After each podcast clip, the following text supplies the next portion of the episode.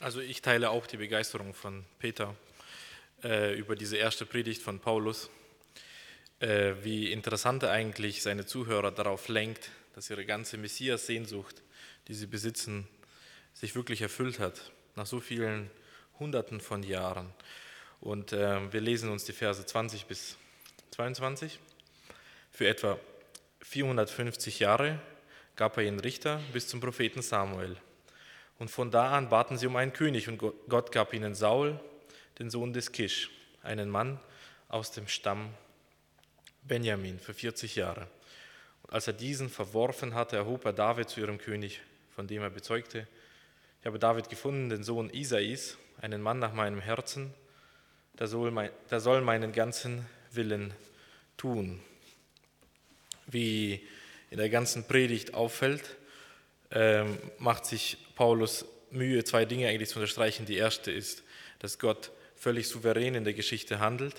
Das wird deutlich an diesen, also allein in diesen drei Versen sind es vier Begriffe, wie Gott handelt. Gott gab ihnen Richter, Gott gab ihnen Saul, diesen verwirft er, danach erhebt er David. Und ähm, den Abschnitten, die Peter uns vorgelesen hat, haben wir wieder diese Imperative oder diese Verben gelesen, wie Gott handelt mit dem Volk Israel. Er hat dieses Volk erwählt, er trug ihre Art, er führte sie von dort heraus ähm, und vernichtete sieben Völker. Also die ganze Zeit unterstreicht Paulus die Art, wie Gott handelt. Und wenn man vom Begriff Souveränität Gottes spricht, dann ist das so ein ungewöhnliches Wort vielleicht. Es ist besser oder es ist vielleicht erklärender, einfach zu sagen, Souveränität hat ähm, drei Eigenschaften. Das wäre Kontrolle, Präsenz und Autorität. Macht es vielleicht auch nicht einfacher, aber Kontrolle bedeutet, ich herrsche. Ja? Ein Lehrer, der seine Klasse kontrolliert, der herrscht. Präsenz bedeutet, da zu sein. Und Autorität zu, zu haben oder Autorität zu sein bedeutet, völlig zuverlässig zu sein. Ja? Und einfach diese drei Eigenschaften werden deutlich in dem, was äh, Peter uns schon erklärt hat oder erwähnt hat, in der Heilsgeschichte mit dem Volk Israel. Beachten wir, dass Paulus ja 2000 Jahre zurückgeht zu Abraham und eigentlich so in 500 Jahretappen nach vorne geht. Dann Mose, dann gibt es eine lange Zeit der Richter, dann ungefähr 1000 vor Christus ist es dann König David.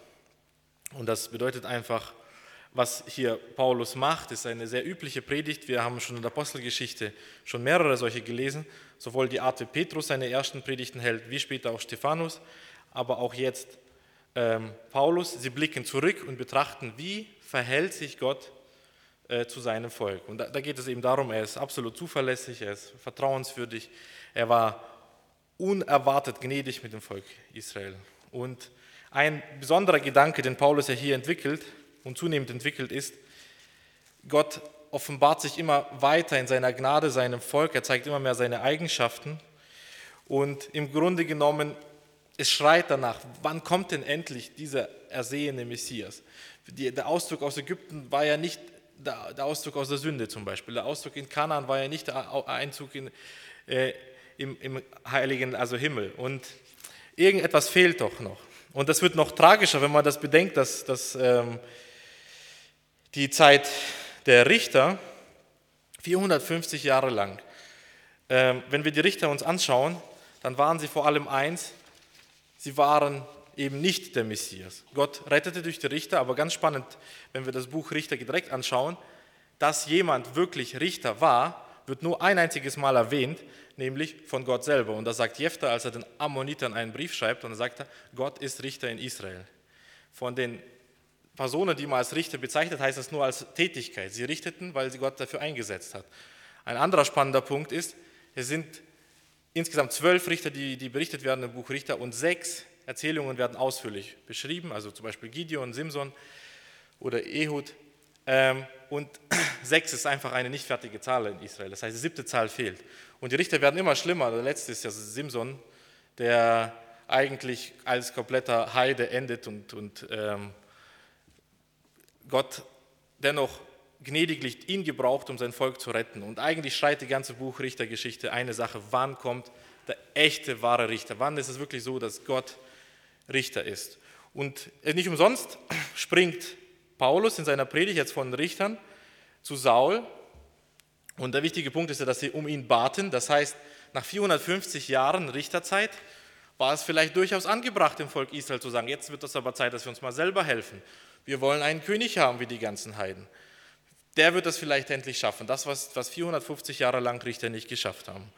Und die ganze Geschichte von Saul dreht sich ja darum, so sieht der bestmöglichste menschliche Kandidat aus. Also Saul war ein Kopf größer und ähm, ich habe äh, eine Geschichte gehört, was das eigentlich bedeutet. Ein Kopf größer bedeutet uns nicht so viel. Okay, er war lang und schlug sich überall den Kopf an, gerade damals, wo die Decken niedrig waren. Aber denkt an die Situation, wenn man früher immer Krieg geführt hat, einer, der einen Kopf größer hatte, der konnte ein größeres Schwert tragen, weil er höher war. Und mit dem größeren Schwert war er nahezu unbesiegbar. Also ich habe die Geschichte gehört, dass es in Schottland im Mittelalter, also 2000, zweieinhalbtausend Jahre nach, nach äh, Saul, äh, einen, einen Volkshelden gab, der eben auch ein Kopf größer war als alle anderen und er galt als nahezu unbesiegbar. Weil bis die anderen mit ihren kurzen Schwertern an ihn rangekommen sind, er hatte so ein langes, über einen Meter lang, äh, er war kaum angreifbar. Und Saul als der bestmöglichste von Menschen wählbare Kandidat versagt auf ganzer Spur. Und da stellt sich äh, natürlich jetzt hier die Unterstreichung. Das heißt, Paulus spricht ja bewusst sensible Punkte in der Geschichte Israels an. Also für die 400 Jahre Richterzeit hat man sich nicht gefreut. Wir wissen, wie das Buch Richter endet. Da wird eine Frau vergewaltigt, gruppenvergewaltigt, zerstückelt und ein Bürgerkrieg fängt an, der fast das, den ganzen Stamm vernichtet. Wo, wo, wo, ist, wo ist, hier Gott? Wo, erfüllt Gott hier sein, seine Verheißung an Abraham, an, an Noah, auch an Adam und an David, dass der Messias kommen soll? Und mit Saul auch eine demütigende Erfahrung gehabt. Ähm, und das heißt, Paulus Art zu argumentieren ist, ist äh, sozusagen im Gegensatz. Er sagt, äh, Gott wird den Richter schicken, den wir erwarten werden, das wird der Messias sein. Gott wird wirklich den König schicken, den wir erwarten, der Saul nicht war. Und jetzt, deswegen in diesem Kontext hat es mich sehr gewundert. Ich habe große Mühe gehabt mit Vers 22. als er diesen verworfen hatte, erhob er ihnen David zum König, dem er bezeugte: Ich habe David gefunden, den Sohn Jesses, einen Mann nach meinem Herzen, der meinen ganzen Willen tut. Äh, also Paulus greift hier zu einem ganz ungewöhnlichen Stilmittel des Zitats, weil er zitiert aus zwei Versen gleichzeitig, nämlich, ich habe es mir notiert, aus 1 Samuel 13, 14 und Psalm 89, Vers 21, die er auf eine ganz ungewöhnliche Art kombiniert, um David in besonders quasi gutem Licht darzustellen. Und ich fand, da schneidet sich etwas. Also ich kann an die Richter denken und wissen, der Messias, Jesus Christus, ist ein, ein wirklich der Richter, wo die anderen versagt haben. Ich kann an Saul so denken. Aber eben der menschlich erwählte Saul hat versagt. Gottes gesandter König Jesus Christus wird ein guter Herrscher sein. Aber hier plötzlich ein positives Bild. Und ich habe mir wirklich Mühe gemacht. Mir scheint aber die Erklärung eben daran zu sein in dem Psalm, den David zitiert, nämlich Psalm 89, ist ein ganz ungewöhnlicher Psalm, der von Ethan, dem Esrahiter, verfasst wurde. Ein Weiser, der im 1. Könige Kapitel 4 als einer der vier weisen Männer nach Salomo bezeichnet wird, der eben auch Psalmen geschrieben hat. Und offensichtlich ist der Psalm in einer Zeit entstanden, in der äh, von diesem ganzen Segen, der David verheißen wurde in, in 2. Samuel, man muss wissen, als David sagt, ich möchte Gott einen Tempel bauen, gibt Gott ihm eine wunderbare Verheißung. Er sagt ihm, ich werde mit dir einen so wunderbaren Bund schließen. Dein Haus wird ewig bestehen. Ich lese zwei Verse, 2 Samuel 7, 12 bis 13. Wenn nun deine Zeit um ist und du dich zu deinen Vätern legst, will ich dir einen Nachkommen erwecken, der von deinem Leibe kommen wird. Dem will ich sein Königstum bestätigen. Da soll mein Namen ein Haus bauen und ich will seinen Königsthron bestätigen ewiglich. Also ab dem Moment war klar, der Messias wird ein Nachkomme David sein. Und wir wissen, als Salomo an den Thron geht, da ist Gold wie Überfluss, Silber gilt wie nichts. Und eigentlich war die Erwartung da, jetzt ist vielleicht der Messias da. Aber Salomo im Alter versagt völlig und sein Sohn ist ein absoluter Waschlappen, verliert zehn Stämme von seinen zwölf Stämmen. Die ganze Verheißung bricht zusammen. Und offensichtlich schreibt dieser Ethan der Israeliter seinen 89. Psalm genau in dieser Situation wo man sich gefragt hat, was ist aus diesen wunderbaren Bundesverheißungen, die du unserem König David zugesagt hast, wo ist denn dieser ewige Königtum? Wo ist denn dieses äh, Straßen aus Gold? Wo, wo ist wirklich das heilige Land Kanaan, wo wir keine Feinde mehr zu fürchten, wo Milch und Honig fließt? Und plötzlich ist Streit, die Stämme sind zerstritten, es droht überall Götzendienst und Armut. Und das ist jetzt keine Spekulation so sehr, sondern dieser Psalm lebt davon, dass er sehr lange immer wieder wiederholt, wie wundervoll der Bund ist, den Gott mit äh, David geschlossen hat. Aber in Vers 50, eigentlich schon ein bisschen davor, ich glaube ab Vers 40, aber in Vers 50 wird es besonders deutlich, welche Frage der Psalmist eigentlich steht. Er sagt zu da, Herr, wo ist deine Gnade von einst, die du David geschworen hast in deiner Treue? Gedenke, Herr, an die Schmach deiner Knechte, die ich trage in meiner Brust von all den vielen Völkern. Mit der, Herr, deine Feinde dich schmähen, mit der sie schmähen die Spuren deines Gesalbten. Dieser ganze Psalm lebt davon, dass diese messianische Erwartung, die in 2 Samuel 7, 12, 13 nicht so schnell stattgefunden hat, wie man sich das erhofft hat als Israelit. Und plötzlich sieht man, wie ist das möglich, dass das Volk wieder versagt? Wir haben doch gehofft mit König David und Salomo und irgendwie seinen baldigen Nachkommen bricht doch dieser König ein. Und diese Spannung greift Paulus auf und ich bin mir sicher, dass Bruder Edo das noch erklären wird, weil ab Vers 23 springt er davon und sagt, aus diesem Nachkommenschaft ist Jesus gekommen. Das ist eigentlich sein Höhepunkt. Welche Lektionen können wir daraus für uns nehmen? Jesus Christus hat selber vom Alten Testament gezeugt und damals gab es nur das Alte Testament.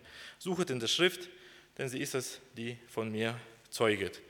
Ich denke, das ist eine Lektion davon, was können wir im Alten Testament finden. Finden wir Jesus Christus im Alten Testament? Finden wir wirklich diese Messias-Sehnsucht, die Paulus hier schildert? Er überblickt in, in, quasi in einer kurzen Predigt eineinhalbtausend Jahre Heilsgeschichte und sein ganzes Herz jubelt eigentlich davon. Versteht ihr das nicht, sagt er eigentlich seinen Zuhörern? Diese Erwartung, die wir seit hunderten Jahren haben, die von, der Puls von Psalm 89, hat sich erfüllt in Jesus Christus. Ihn haben wir erlebt. Wieso, wie können wir da nicht umkehren von unserer Selbstbeschäftigung und Verbesserungsprojekten und wirklich zu Jubel und Jauchzen umkehren und Gott preisen und äh, wirklich diesen Frieden mit Gott, der uns endlich angeboten, diese Freiheit von der Sünde, fröhlich und freudig annehmen und sättigen werden an den Segnungen und den zahlreichen Güte und Gnade von unserem Vater. Ähm, ich habe das oft beobachtet, dass man wirklich mit dem Alten Testament Mühe macht. Ich habe mich sehr ausführlich mit dem äh, Buch Richter beschäftigt. Ich habe gerne, also jeder kennt mich, dass ich gerne quassele und wirklich jeden meiner Besucher belästigt mit Geschichten über Richter. Und ich habe wirklich gesehen, dass nach fünf Minuten die Augen eingeschlafen sind und so und man einfach freundlich war, um mir nicht zu sagen, du langweilst uns. Das habe ich schon verstanden. Aber das Problem ist dahinter nicht, also ich bin wirklich ein langweiliger Redner, das ist nicht das Problem. Das Problem ist, ich glaube, dass wir vergessen haben, zum Beispiel im Buch Richter, zu erkennen, wie Gott 450 Jahre lang, Jahr für Jahr, Stück für Stück, von einem schlechten Richter zu einem schlechteren Richter wirklich Gnade hat, wie er sieht, wie, wie das Volk Israel nicht ein Königreich der Priester und, äh, wird, also dass seine Güte verkündigt, sondern schlimmer wird als die Kanaaniter zu, zu schlimmeren Sünden bereit ist als die Kananiter und wie er das nicht zulässt, wie er sein Volk nicht weggehen lässt, wie er Treue hält zu seinem Bund, der wirklich sich zu seinem Volk entscheidet, der wirklich weiß, was es für einen teuren Preis ist, zu sagen, ich habe dieses Volk erwählt. Amen.